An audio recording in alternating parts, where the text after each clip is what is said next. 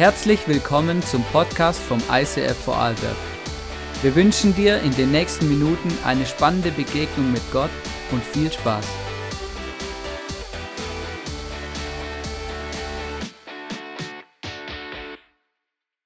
Ich freue mich, ich freue mich, ich freue mich sehr.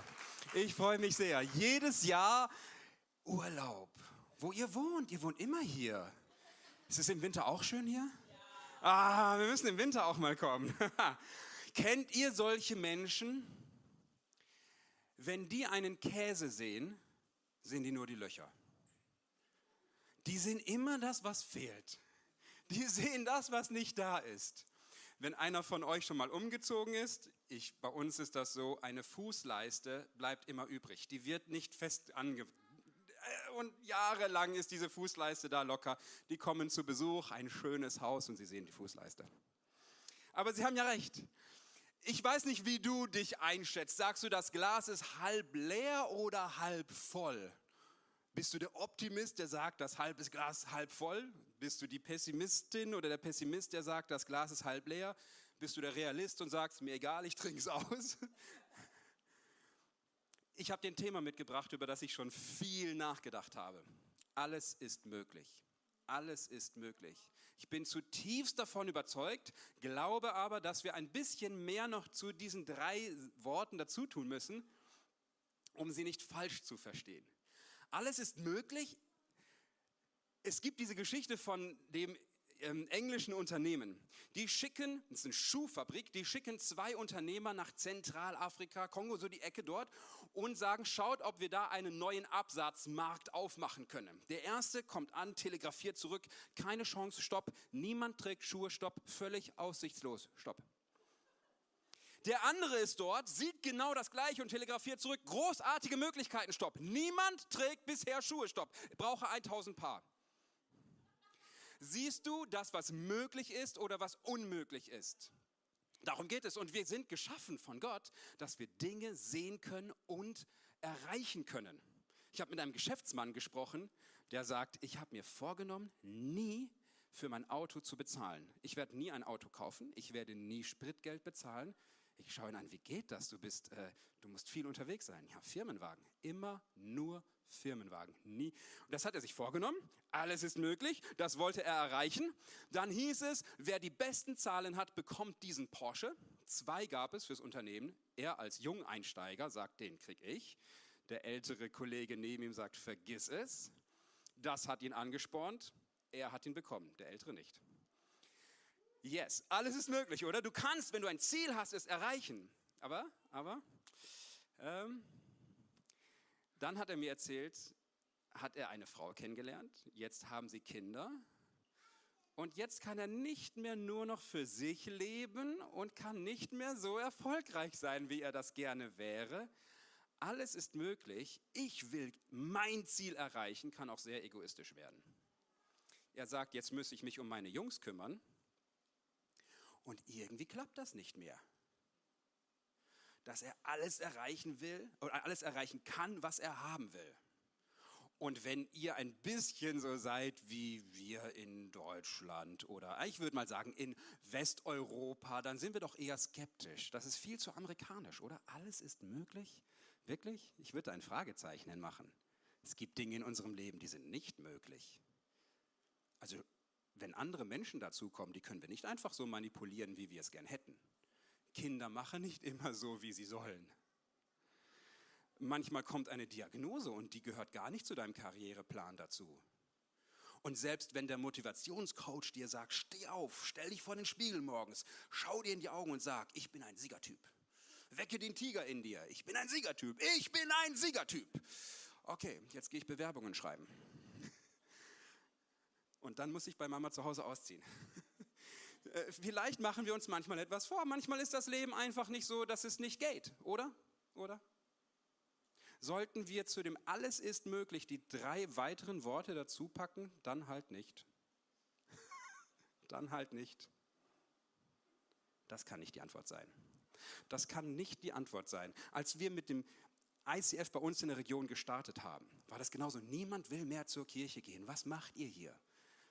Keine Chance, stopp. Kirche aufhören, stopp. Oder wir sagten für uns, hey, wir sind im ICF. Niemand geht mehr zur Kirche. Beste Möglichkeit, Kirche neu zu erleben. Beste Möglichkeit, Gott neu zu begegnen. Warum gehen die Menschen nicht zur Kirche? Das ist wie beim Bäcker. Wenn sie beim Bäcker waren und er hatte kein Brot, warum sollte man noch mal dahin gehen? Wenn, wenn Menschen in der Kirche waren und Gott nicht begegnet sind, warum noch mal hingehen? Was wäre, wenn der Hunger nach dem Brot immer noch da ist und Gott begegnen alles ändern könnte? Komm, und damit sind wir gestartet. Und nach Jahren denke ich immer noch, alles ist möglich, ich bin schlapp. Ich weiß nicht, ob ich noch kämpfen kann, ob ich noch denken kann, alles ist möglich. Und ich möchte mich selber wieder neu herausfordern und euch auch, wenn ihr kämpft, nicht aufzugeben. Aber gleichzeitig der Kampf kann so schwer sein. Alles ist möglich, möchte ich nicht als ein Kampf verstehen. Es heißt nämlich nicht, alles ist möglich, wenn du kämpfst. Diese Aussage kommt nicht von einem amerikanischen Motivationssprecher oder Trainer. Sie kommt aus der Bibel und ich möchte dir das Zitat vorlesen. Unglaublich gut. Mal schauen, wer das gesagt hat. Hier dieses Zitat. Ne? Hab Erbarmen mit uns und hilf uns, schreit der Vater zu Jesus, weil sein Sohn schwer krank ist. Tu etwas, wenn du kannst. Was soll das heißen, wenn du kannst? fragte Jesus. Alles ist möglich dem, der glaubt. Alles ist möglich für den, der glaubt. Erste interessante Beobachtung, es geht um Glauben, nicht um Kämpfen. Alles ist möglich dem, der glaubt, sagt Jesus. Krass, oder? Ist er auch auf dieser Motivationswelle? Meint er etwas anderes? Hast du schon mal Christen erlebt, bist du ihnen begegnet, die sagen, du musst glauben, dann geht es. Ja, das sagen die auch. If you can dream it, you can do it. So, äh, aber dann musst du dafür arbeiten, sonst passiert der Traum nicht. Die, die beste Möglichkeit, seinen Traum zu verwirklichen, ist aufzuwachen und loszulegen. Es geht aber nicht um große Träume an der Stelle. Versteht mich nicht falsch, große Träume sind gut. Hier geht es um etwas anderes. Hier geht es um Glauben. Ja, sagst du, aber ich bin nicht so ein Mensch mit großem Glauben. Ich sehe tatsächlich immer die Löcher im Käse. Ich habe eher einen kleinen Glauben. Ich bin mehr so die Person, die fragt und zweifelt und Gründe haben will. Und mir fällt es nicht leicht zu vertrauen und meine Hoffnung auf irgendetwas zu setzen und dann zu glauben, ehrlich, ich wurde auch schon so viel enttäuscht. Dann ist diese Message für dich. Hier geht es nicht um das Maß deines Glaubens, sondern das Objekt deines Vertrauens. Nochmal, hier geht es nicht um das Maß deines Glaubens, sondern um das Objekt deines Vertrauens. Ich erkläre das. Kennt ihr Tom? Tom und Agnes wachsen gemeinsam auf, sind Nachbarskinder und im Winter schneit es und es friert und der See ist gefroren. Tom ist ohne Angst, immer drauf. Er glaubt, es wird gut. Wäre er ein Schweizer, würde er sagen, Hepmut, schund gut. Er wird immer, immer super. Und die anderen fragen sich, ist das überhaupt ein Eidgenosse? Aber sein, sein, nein, sein Naturell ist so, sein Charakter. Und Agnes ist ängstlich, vorsichtig. Was ist, wenn, und beim, beim Seeeis einbrechen, nicht gut, kalt. Äh, gibt es einen Rettungsring hier oder eine Leiter oder irgendetwas? Und sie schaut noch und Tom ist schon auf das Eis gegangen. Aber hier hält es vielleicht noch in der Mitte vom See, wer weiß. Und, und sie schaut ganz vorsichtig, ängstlich und er mit riesengroßen Glaube mit aufs Eis, sie auch. Und jetzt kurze Frage an euch, wer von den beiden wird einbrechen? Was würdet ihr sagen? Kurz, keiner. Das Eis ist dick genug. Das Eis ist dick genug. Darauf kommt es an, oder? Es ist nicht wichtig, wie groß dein Glauben ist. Das Maß deines Glaubens ist nicht entscheidend. Die Vertrauenswürdigkeit des Objektes, auf das du dein Vertrauen setzt, das ist entscheidend. Wenn das Eis dünn ist, brichst du ein, auch mit großem Glauben. Wenn das Eis dick ist, hält es auch, wenn du kaum Glauben hast. Oder? Es geht nicht um das Maß des Glaubens. Die beiden sind erfolgreich mit, ihren Firmen, mit ihrer Firma unterwegs. Sie arbeiten in der gleichen Firma und sie müssen eine Dienstreise machen nach New York. Tom? begeistert. Na, New York, die größte Stadt der Träume. Da werden Visionen wahr. Da auch. Sind alle Leute positiv. Du bist auf der Straße unterwegs und jemand sagt, oh, I like your shoes. Tolle Schuhe hast du an. Ist ihm noch nie passiert in Westeuropa. Und er hat, oh, das wäre so schön. Und dorthin. Das ist, und, und, und Agnes hat Angst vor dem Fliegen. Immerhin war der 11. September ein paar Jahre schon her, aber trotzdem, wer weiß. Und, hm. und sie schaut nochmal, die, die Firma wollte Geld sparen, sie fliegen mit einer bulgarischen Airline. Oh, wer weiß, wer weiß. Sie hat, sie hat Angst vor dem Fliegen, sie kriegt keinen Bissen runter. Und Tom schaut einen Film nach dem anderen und bestellt und bestellt und bestellt Essen. Wer von den beiden kommt an? Naja, da sie im gleichen Flugzeug sitzen, beide. Weil es nicht um das Maß des Glaubens geht, sondern um die Vertrauenswürdigkeit deines Objektes, auf das du Vertrauen setzt. Sie haben viel Geld verdient.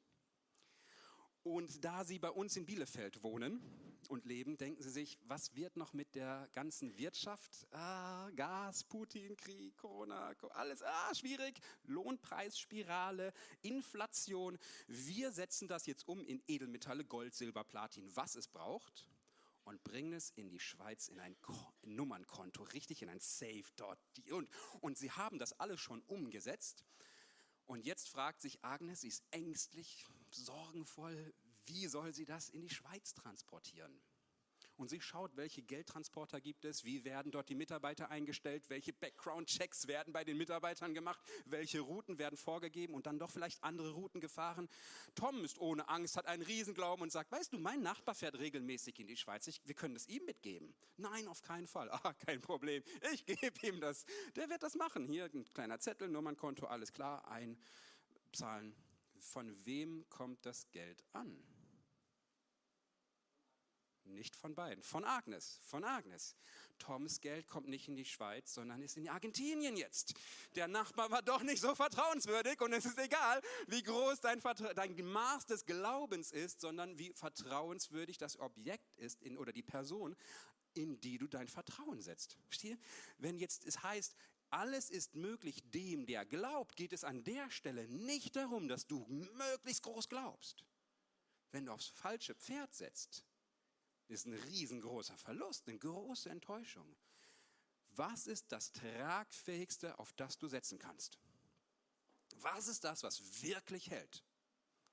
Und schau, die Geschichte, der Trick bei diesen Geschichten mit Tom und Agnes ist, dass Agnes ängstlich ist, aber trotzdem den Schritt geht. Das ist der Punkt. Du kannst mit lauter Angst und Zweifel dastehen, wenn du ein ganz klein bisschen Glauben zusammennimmst und auf das richtige Vertrauen setzt, oder auf das richtige dein Vertrauen setzt, wird dein Vertrauen nicht kaputt gehen, wird deine Hoffnung nicht zu Schanden. Deswegen ist wichtig zu erkennen, wer das hier sagt. Der Vater hat einen kranken Sohn und die Diagnose heute könnte so etwas sein wie epileptische Anfälle er krampft, er hat Schaum vor dem Mund und das schon seit seiner Kindheit. Aber im Gespräch mit Jesus kommt auch raus, immer wieder reißt es ihn ins Feuer oder ins Wasser. Eine Kraft möchte sein Leben zerstören. Und für die Menschen der damaligen Zeit ist klar, hier ist nicht nur etwas Medizinisches, hier ist auch etwas Dämonisches, etwas Zerstörerisches. Die Trainees von Jesus haben sich darum gekümmert und wollten diesen Dämon austreiben, aber es ist ein taubstummer Geist. Er, er, spricht nicht mit ihnen. In der damaligen Zeit war es klar, man muss rausfinden, was ist das für ein Spirit, wie heißt der? Und dann muss man ihm sagen, dass er gehen soll. Und man hat so verschiedene Sprüche, die man sagt. Aber wenn er taub und stumm ist, ist es sehr schwierig, hier jetzt etwas zu machen. Aber es gibt im rabbinischen Judentum die eine Hoffnung, wenn der Messias kommt. Woran werden wir ihn erkennen? Er wird das Böse besiegen und sogar einem taubstummen Geist sagen, du zerstörst dir das Leben und du musst gehen. Und dann wird es passieren. Krass. Direkt vor dieser Geschichte wird Jesus mit drei seiner besten Freunden auf dem Berg erzählt. Also ist er oben und er begegnet Mose und Elia, den beiden großen Helden des jüdischen Glaubens und sie sind wie in einer Wolke, wie es ist bedeutlich, das ist Jesus ist kein normaler Mensch. Es ist Gott, der diese Welt besucht, es ist Gott, der Mensch wird. Jetzt kommt die Frage, kannst du mir helfen? Jesus sagt, alles ist möglich dem, der glaubt und er heilt den Sohn. Fun Fact am Rande. Es gibt Theologen, die sagen, im Markus Evangelium wird nie behauptet, dass Jesus Gottes Sohn ist. Stimmt. Muss Markus auch gar nicht so direkt schreiben. Er sagt es die ganze Zeit. Er sagt es die ganze Zeit. Und dieser Sohn Gottes, Jesus, sagt, glaube oder vertraue, dann ist alles möglich. Alles ist möglich, wenn du an mich glaubst, wenn du mir vertraust, wenn du glaubst, dass ich das kann. Jetzt sagt er nicht, alles ist möglich, wenn du glaubst, I believe I can fly. Ja, das war eine Bruchlandung, R. Kelly, sorry. Nicht einfach alles, was du willst, geht, wenn du denkst, ich glaube es, sondern wenn du dein Vertrauen auf Jesus setzt und er ist gekommen mit einer Mission, innere Freiheit, das Böse besiegen. Er sagt, ich bin gekommen, die Werke des Feindes zu zerstören. Und hier war der Feind am Gang und niemand konnte helfen. Und er sagt, der Vater, wenn du kannst. Und Jesus sagt, was heißt, wenn ich kann? Alles ist möglich, wenn du mir vertraust. Und er ist gekommen, um dich aus der Gefangenschaft und aus der inneren Unfreiheit herauszuholen, um dir deine Schuld zu vergeben. Er ist am Kreuz für dich gestorben. Und ich bin in einem Gespräch mit einem älteren Mann, mittelalt, eigentlich mein Alter. und er sagt, oh, das ist äh, also äh, wäre nicht nötig gewesen. Also für mich wäre das jetzt nicht nötig. Jesus ist am Kreuz gestorben, okay, schön, aber wäre nicht nötig gewesen, ehrlich gesagt. Ähm, sicher nicht. Äh, kennt ihr kennt ihr Ray Comfort? Dieser verrückte Australier, der in Los Angeles lebt, mit seiner Sonnenbrille und mit dem Pudel mit der Sonnenbrille. Und er hat einen YouTube-Kanal und er fährt am Strand entlang und interviewt Menschen. Amerikaner mit der Einstiegsfrage, hey, ich habe einen YouTube-Kanal, können wir ein Interview führen? Die meisten Amerikaner sagen, ja klar, ja, ja. Ähm, ich würde gerne ein Interview führen über The Afterlife, das Leben nach dem Tod. Ich weiß nicht, wie erfolgreich man hier wäre, aber in Amerika, die meisten Amerikaner sagen, ja, ja, ja, klar. Ja, nach dem Tod, irgendwas gibt's da. Er fragt, glaubst du an Gott? Unterschiedliche Antworten. Dann fragt er, wenn es Gott gibt, sollte er gerecht sein? Die meisten sagen, hm, naja, sollte Gott gerecht sein oder sollte ihm Gerechtigkeit egal sein? Die meisten sagen, er sollte gerecht sein, weil mir wurde Unrecht angetan und das ist nicht gut, also möchte ich, dass Gott mir Recht verschafft. Er sollte gerecht urteilen. Dann fragt er als nächstes, sind Sie ein guter Mensch? Antwort? Ja, klar, natürlich. Selbstverständlich. Alle sagen, ja, ich bin schon ein guter Mensch, weil sie wissen, besser als Paul bin ich auf jeden Fall. Dann fragt er, sind Sie ein moralisch guter Mensch? Manche zögern dann leicht, andere sagen immer noch, ja, klar. Sagt er, können wir das einmal durchtesten? Wie in einer, auf einer Autostraße im Wohngebiet, dort gibt es eine Tafel und wenn Sie zu schnell fahren, blinkt ein hm, ärgerlicher Smiley und wenn Sie langsamer werden, dann blinkt ein fröhlicher Smiley. Können wir das einmal kurz testen? Kein Problem. Nach welchem Maßstab könnten wir das testen? Kein Vorschlag. Was halten Sie von den zehn Geboten? Wäre das eine Möglichkeit? Ah, ja, ja, so. Zehn Gebote hat irgendwas mit Gott zu tun? Okay. Kennen Sie eines der zehn Gebote? Die meisten kennen? Nicht morden oder nicht Ehe brechen. Das ist das, was man kennt. Sagt, okay, lass uns mal eins von denen nehmen, Lügen. Wie viele Lügen haben Sie schon gesprochen in Ihrem Leben? Hält Ihnen das Mikrofon hin? Die Leute überlegen, boah, wie viele Lügen? Keine Ahnung. Kann ich nicht zählen, weiß ich nicht. Schon ein paar. Okay, wie würden Sie jemanden nennen, der lügt? Einen Lügner? Wie, wären Sie, wie würden Sie sich dann mit Ihren Worten beschreiben? Sie wären in dem Fall ein Lügner? Ja, okay. Zweites Gebot, schon mal gestohlen. Das heißt, du sollst nicht stehlen. Noch nie. Darf ich Ihnen das glauben? Ja, sicher. Haben Sie nicht gerade gesagt, Sie sind ein Lügner? Oh, oh, und er ist Australier, macht das so richtig freundlich, aber es wird ein bisschen unangenehm irgendetwas zu Hause, was nicht ihnen gehört, was sie auch nicht vorhaben, zurückzugeben. Ja, ja, doch, okay, in der Werkstatt und, ja, und ja, gut, als Kind natürlich, da habe ich Sachen von der Oma und auch so aus dem Supermarkt. Wie würden Sie jemanden nennen, der, der stiehlt? Ähm, dann manche sagen so lustig, einen Stehler? Nein, einen Dieb? Okay, ja, einen Dieb. Äh, also was sind Sie dann? Ähm, ein Dieb? Nein, ein lügnender Dieb. Autsch. Sagt er, äh, zwei machen wir noch, zwei, nicht alle zehn, zwei machen wir noch. Jesus sagt an einer Stelle, wer jemanden anderes mit Lust anschaut, diese Person sexuell zu besitzen, hat mit ihr die Ehe gebrochen. Das heißt, du sollst nicht die, die Ehe brechen. Schon einmal mit Lust geschaut. Der eine junge Mann sagt dann, uh, that's not fair.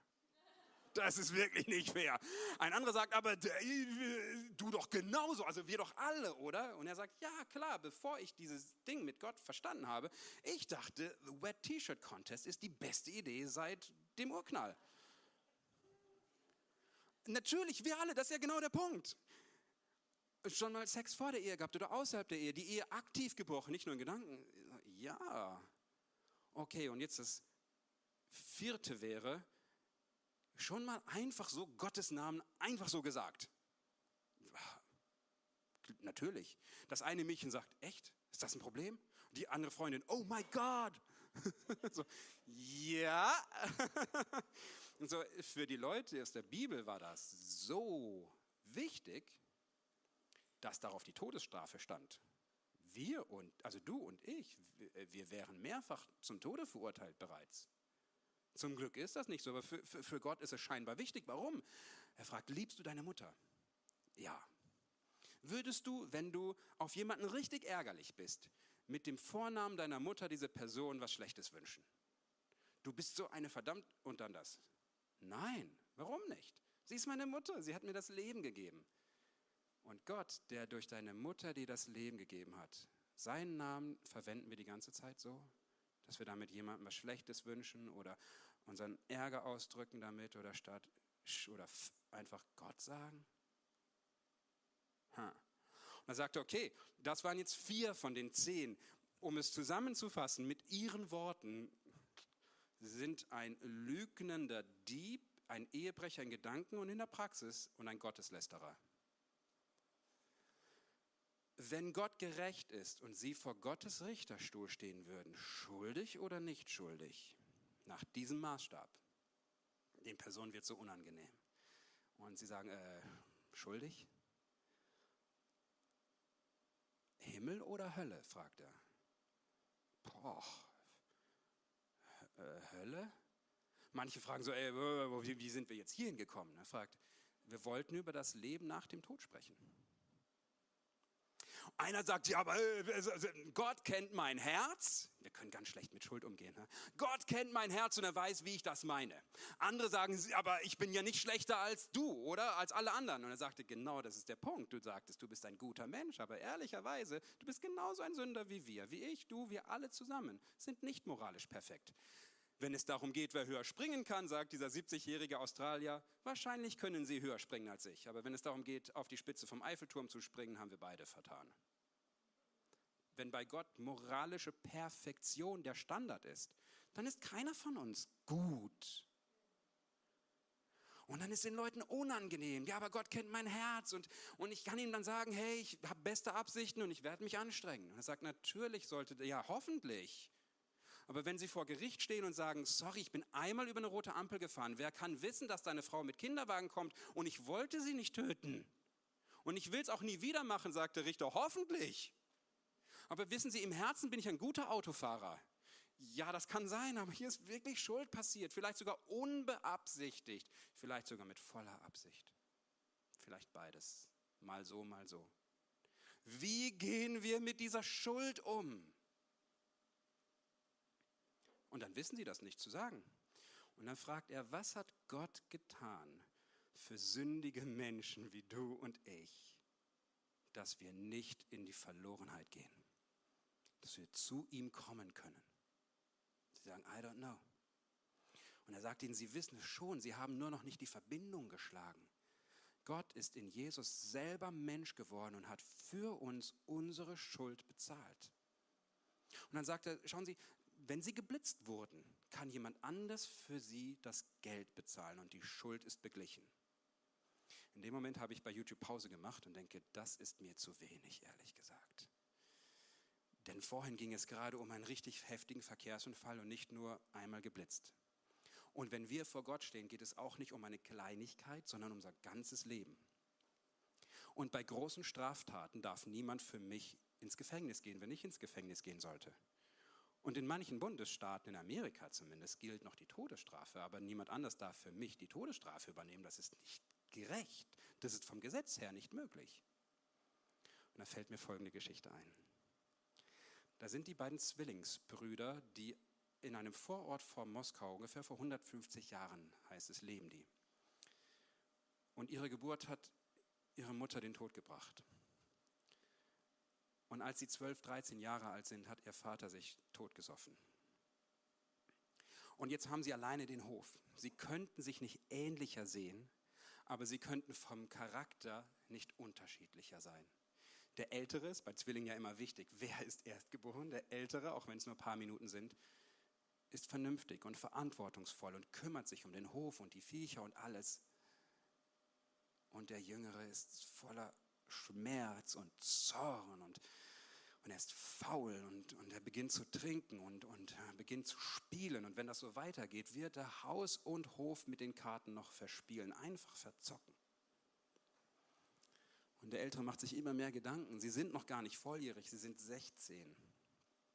Aber sie müssen den ganzen Hof führen und er sitzt zu Hause und weiß, es wird nicht gut enden, als er den jüngeren Bruder von weitem schon schreien hört. Der kommt gerannt auf den Hof, stürmt in die Stube rein und ist blutüberströmt. Sein ganzes, seine, ganze, seine ganze Weste, sein Hemd, alles ist voller Blut. Und der Ältere fragt, was ist los? Und er merkt, er ist betrunken. Und er, er, er sagt nur, sie, sie, sie kommen, sie kommen. Und es fällt ihm schwer zu erklären, aber sie haben getrunken und gespielt und einer hat ihn beschissen. Und er ist ärgerlich geworden und hat einen Streit angefangen. Aber der andere war mehr bei Bewusstsein und hat ihn begonnen zu würgen, hat ihn auf den Boden gedrückt. Und alles, was er machen konnte, weil er nicht sterben wollte, er hat um sich gegriffen, da war ein loser Stein und hat ihn mehrfach dem anderen ins Gesicht geschlagen, so lange, bis er zur Seite umgekippt ist. Und das ganze Blut von ihm ist auf ihm drauf. Und alle waren wie gebannt. Und in dem Moment denkt er, ich habe ihn getötet. Und rennt weg. Sie kommen, sie kommen, sie kommen mich holen, sie kommen mich holen, hilf mir. Der ältere Bruder sagt nur, zieh dich aus. Er weiß nicht warum. Der ältere reißt ihm die Kleider vom Leib, stößt ihn in die Kammer, macht die Tür zu und stellt einen Stuhl davor. Er fällt so blöd an die Wand, dass er das Bewusstsein verliert und ist weg. Alles wird schwarz. Irgendwann wacht er auf und hat eine wahnsinnig große Kopfschmerzen. Und er fragt sich, warum habe ich denn nichts an? Es ist kalt. Er tastet, er findet diese Türe, schiebt sie auf und die, es ist schon ein heller Tag, die, die Sonne steht schon ganz oben.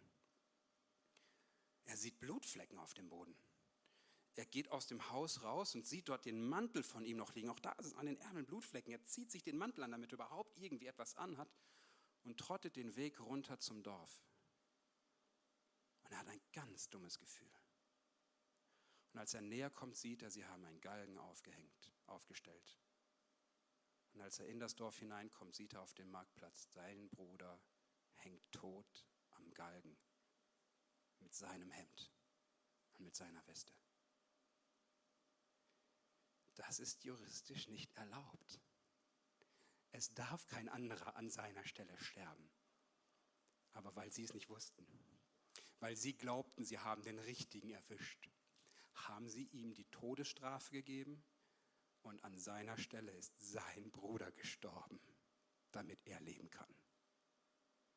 Auf einen Schlag ist er völlig klar und der ganze Kater ist weg.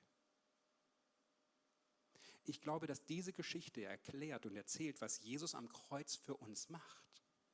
Das ist nicht gerecht. Wenn es nach purem Gesetz ginge, wäre das nicht erlaubt. Aber die Liebe ist noch größer. Sie ist noch größer. Wenn dir jemand sagen sollte, warum muss jemand für mich sterben, wenn Gott doch Gott ist, kann er über alles entscheiden. Da muss doch niemand für mich ans Kreuz.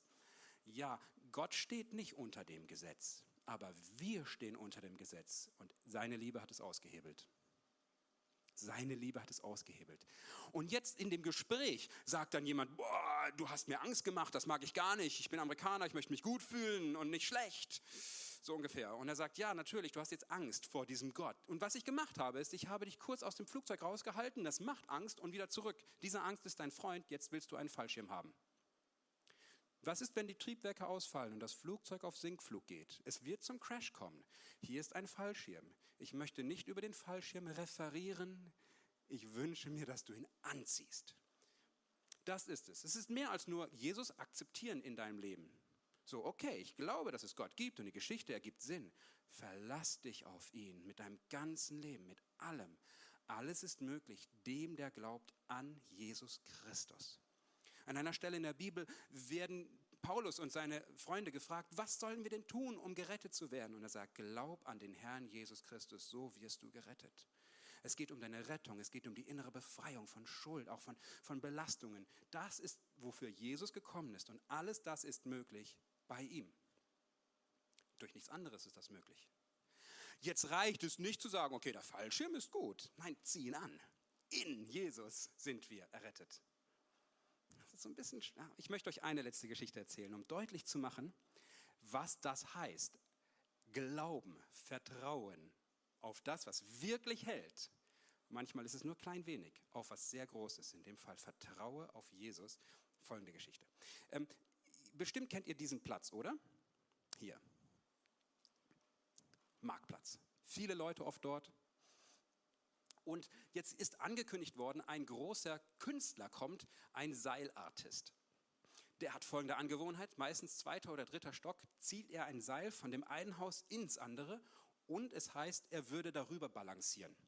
Mehr und mehr Leute sind gekommen, die ersten, die davon gehört haben, ein paar Instagrammerinnen machen schon Fotos von sich und von dem Seil und so, sehr, sehr cool.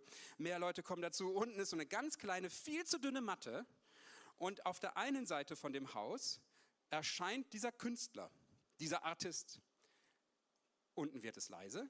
Er geht vorsichtig auf das Drahtseil und schaut, ob er über das Drahtseil rüberkommen kann. Es wackelt ein wenig. Dann schaut er nach unten und grinst und geht einfach rüber. das gibt Applaus. Dann ruft er, wer glaubt, dass ich rückwärts über das Seil gehen kann? Immer mehr Leute strömen dazu und es gibt eine Reaktion. Noch keine große, aber ja, okay, okay, was ist so schlimm?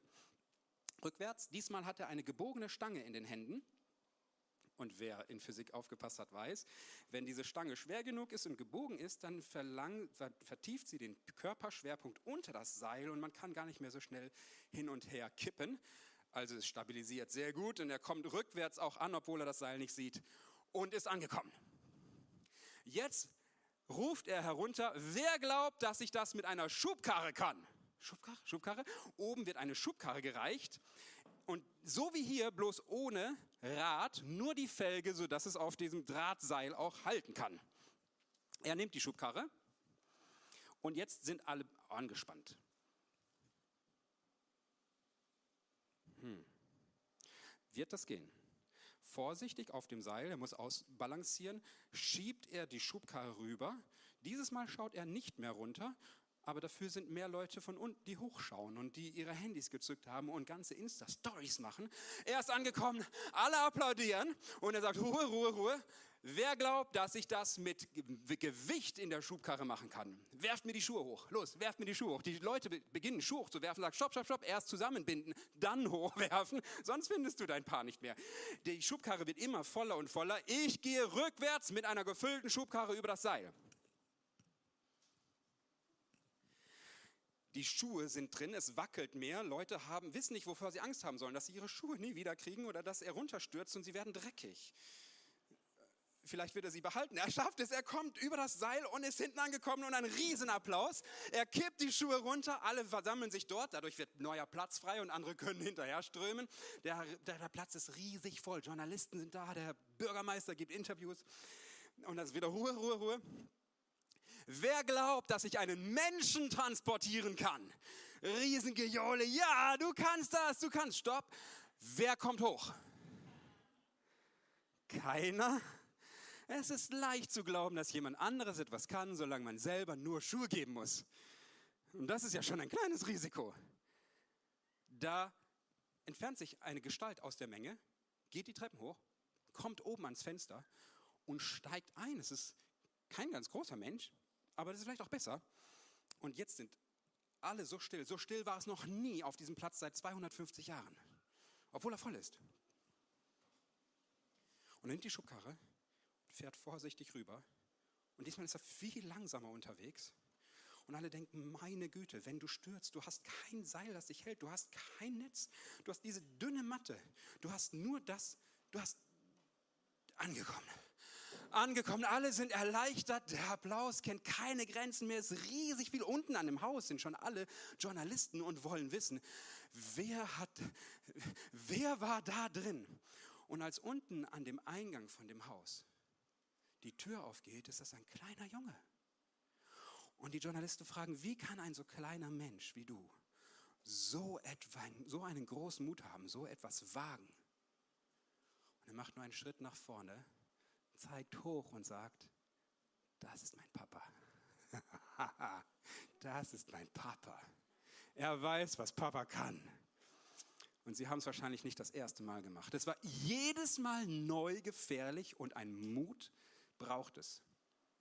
Aber entscheidend ist nicht, wie groß dein Glauben ist, sondern wie verlässlich die Person ist, auf die du vertraust.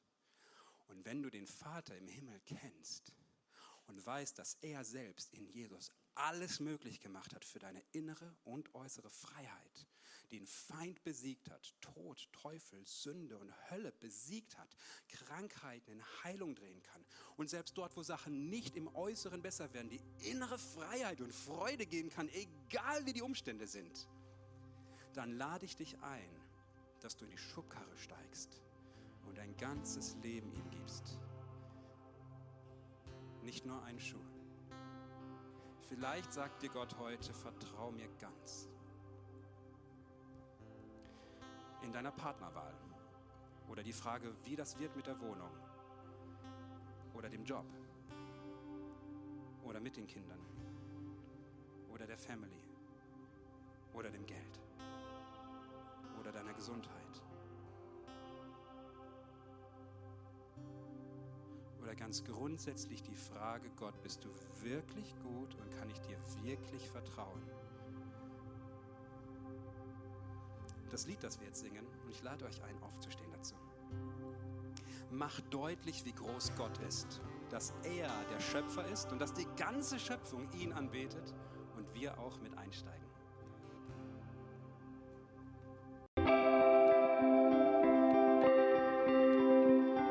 Wir hoffen, dass dir diese Predigt weitergeholfen hat. Wenn du Fragen hast, schreib uns eine Mail an info at icf-vlbg.at. Alle weiteren Informationen findest du auf unserer Homepage.